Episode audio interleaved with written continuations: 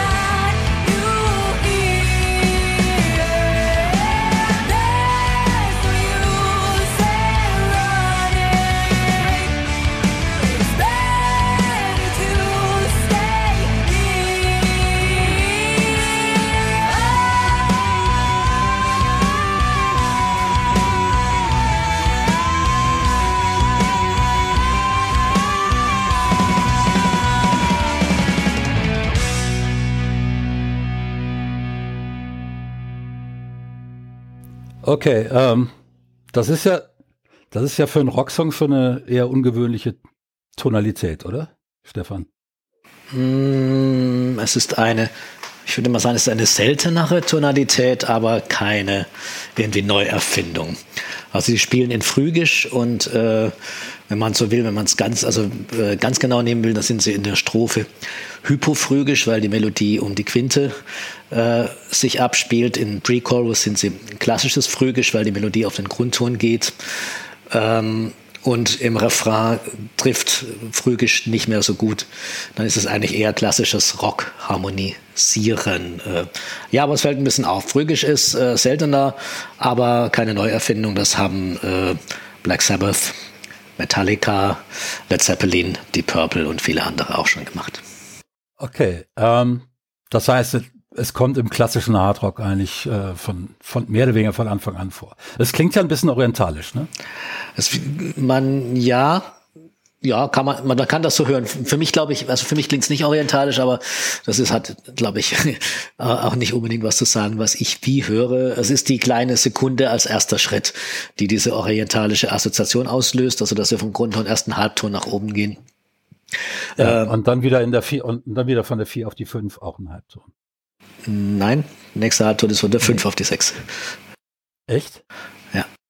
Okay. Dass du das nicht hörst, ey, Steff, äh, Wolfgang, also wirklich.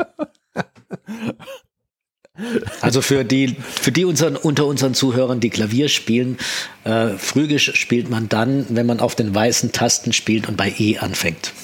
Okay. Gut. Ähm, ich stimme Stefan völlig zu. Mit ja, allem, was äh, er gesagt hat.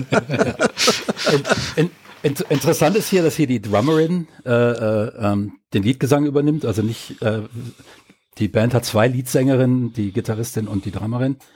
Ähm, ganz selten äh, singt auch die Bassistin mal Lied, aber meist nicht lang und eigentlich nie einen ganzen Song. Ähm, und äh, ich werde später noch mal auf diesen Song äh, ähm, zu sprechen kommen, aber ich finde, ähm, ist das richtig, äh, davon auszugehen, dass wahrscheinlich die klassische Ausbildung geholfen hat, den, äh, diesen Song so zu schreiben, in der Tonalität? Ähm, Gegenfrage, wissen wir denn, wer den Song geschrieben hat? Äh, die Songs werden normalerweise von der Drummerin erstmal ähm, prinzipiell in den, in den Themen und so weiter ausgelegt und dann setzt die ganze Band zusammen und erarbeitet den Song in, im Arrangement. Das ist die normale Arbeitsweise. Bei diesem Konzeptalbum ist es auch so, dass die ganze Story und alles eigentlich von der Drummerin kam. Ähm, wie gesagt, damals 16 Jahre alt und ähm, äh, deshalb gehe ich fest davon aus, dass das bei dem Song auch so ist. Ich glaube tatsächlich, ich weiß es nicht. Ich weiß nicht, was für eine klassische Ausbildung die am Klavier bekommen haben. Aber die klassische Ausbildung, die man bei uns am Klavier bekommt, beinhaltet in den ersten fünf oder sechs Jahren kein Studium der Kirchentonleitern.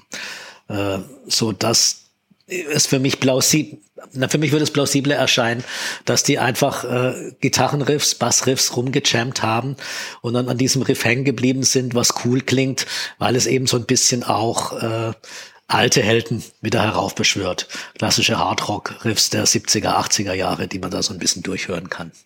Ja, okay, die haben sie definitiv zu Hause gehört. Das bestätigen sie auch immer, äh, dass sie bei den Eltern sehr viel von diesen alten Bands gehört haben, eigentlich alle. Ähm, aber auch Pink, sowas wie Pink Floyd. Ähm, also es war nicht nur harter Rock. Ähm, gut.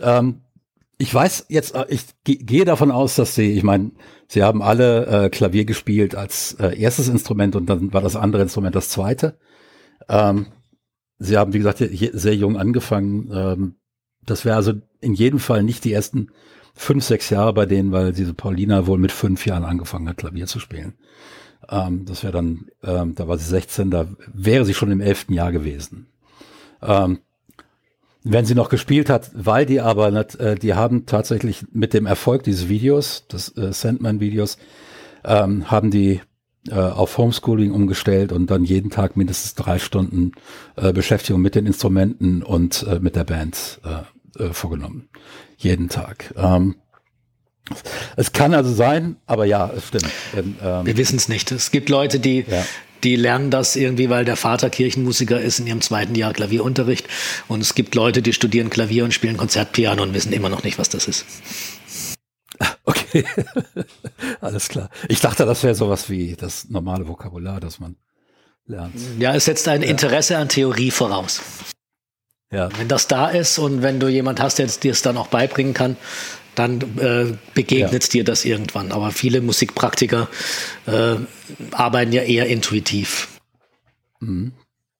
Gut, wir haben also äh, jetzt von 2018 einen kleinen Sprung nach 2020. Dazu muss man sagen, dass die Band im Laufe des Jahres 2020 mit Republic, ähm, eine der momentan größten und erfolgreichsten Plattenfirmen auf diesem Planeten, äh, einen Deal ausgehandelt hat über sieben Monate hinweg, der ihn ähm, den Eigentum an ihrer Musik, äh, ähm, an der alten Musik ließ, die sie geschrieben hatte, die IP, ähm, der ihnen ähm, völlige künstlerische Freiheit einräumte, sich weiter so zu entwickeln, wie sie das wollen, und der ihnen erlaubte, ihre Fanbase ähm, weiterhin selbst zu managen und äh, auf Social Media zu verwalten ähm, und das eben nicht alles unter irgendein ähm, Social Media Media äh, äh, Team bei Republic Records, genau bei Lava, äh, dem, Label Lava, äh, fallen zu lassen. Ähm, sie waren dann Ende 2020 im Studio und haben zwölf Songs inter, äh, insgesamt aufgenommen, die sie eigentlich als dritte LP veröffentlichen wollten, begleitet von einer äh, Tournee. Die fiel dann ins Wasser, so dass man erstmal nichts veröffentlicht hat und dann äh, im Sommer 2021 die Hälfte dieser zwölf Songs als EP. Ähm, die zweite Hälfte soll dann wohl in diesem Jahr kommen. Ähm, den ersten Song, den ich da mit denen äh, gerne äh, noch was zu, zu Republic. Ich weiß nicht, äh, inwieweit, Stefan, du dich damit auskennst. Republic hat so eine ganz seltene Mischung aus alten Helden, wie beispielsweise Pearl Jam, ähm, richtig erfolgreichen Leuten wie Ariana Grande und äh, Taylor Swift und dann sehr jungen Künstlern, wie beispielsweise eben jetzt The Warning, aber auch ähm, Angelina Jordan, ähm, die ist erst 16 und ein gesanglich wirklich ein Jahrhunderttalent. Ähm, äh, und die sind da unter Vertrag und ich habe ein bisschen das Gefühl und ich hoffe, dass sich das bestätigt, dass Republic dann auf die jungen Künstler aufpassen kann, weil die Alten genügend Geld einfahren. Ähm, ich hoffe, das stimmt. Hat einer von euch da mehr Informationen als ich? Absolut no. nicht. Absolut nicht. Oh Gott. Müssen wir noch eine Sondersendung zu Republic machen, falls das jetzt falsch war.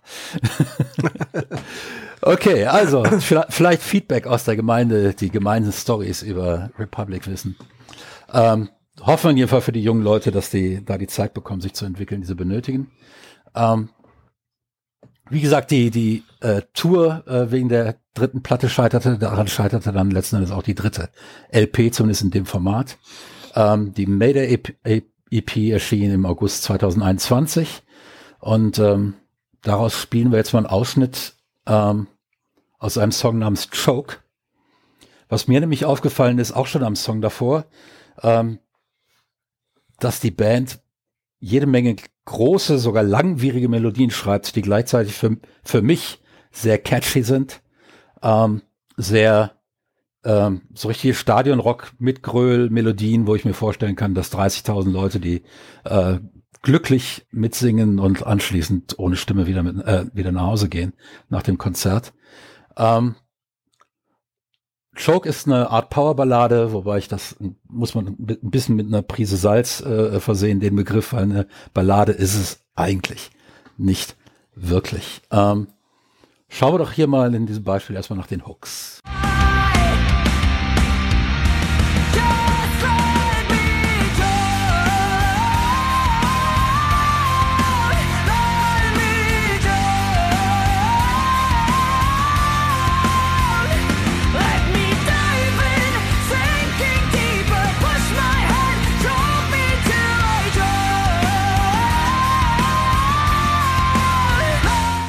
Okay. Was ist an dieser Melodie nicht völlig unwiderstehlich? Nichts. Hm, nichts. Für mich nichts.